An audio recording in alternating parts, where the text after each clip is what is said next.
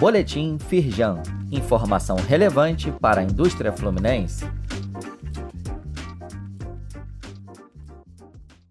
Edição de sexta-feira, 30 de dezembro. Perspectivas 2023. Carta da Indústria, entrevista Eduardo Eugênio Gouveia Vieira. O presidente da Firjan avalia o momento de transição política nos poderes executivo e legislativo, nas esferas federal e estadual e os respectivos impactos no setor industrial. Eduardo Eugênio defende reformas e avanços na política industrial para fomentar setores estratégicos e fortalecer a competitividade do setor. Confira a entrevista na íntegra acessando o link disponível neste boletim. Norma regulamentadora sobre trabalho em altura, a NR 35, ganha nova redação.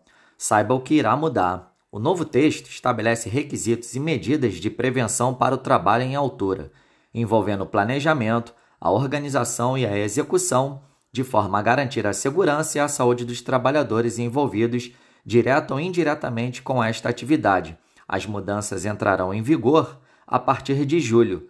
Leia mais a respeito acessando o link disponível neste boletim. Já se cadastrou na plataforma da Firjan em favor da economia circular?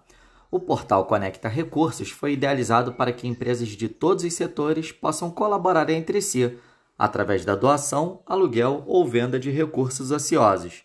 As ofertas, feitas de forma gratuita, podem ser de itens como resíduos de produção, maquinário e infraestrutura compartilhável.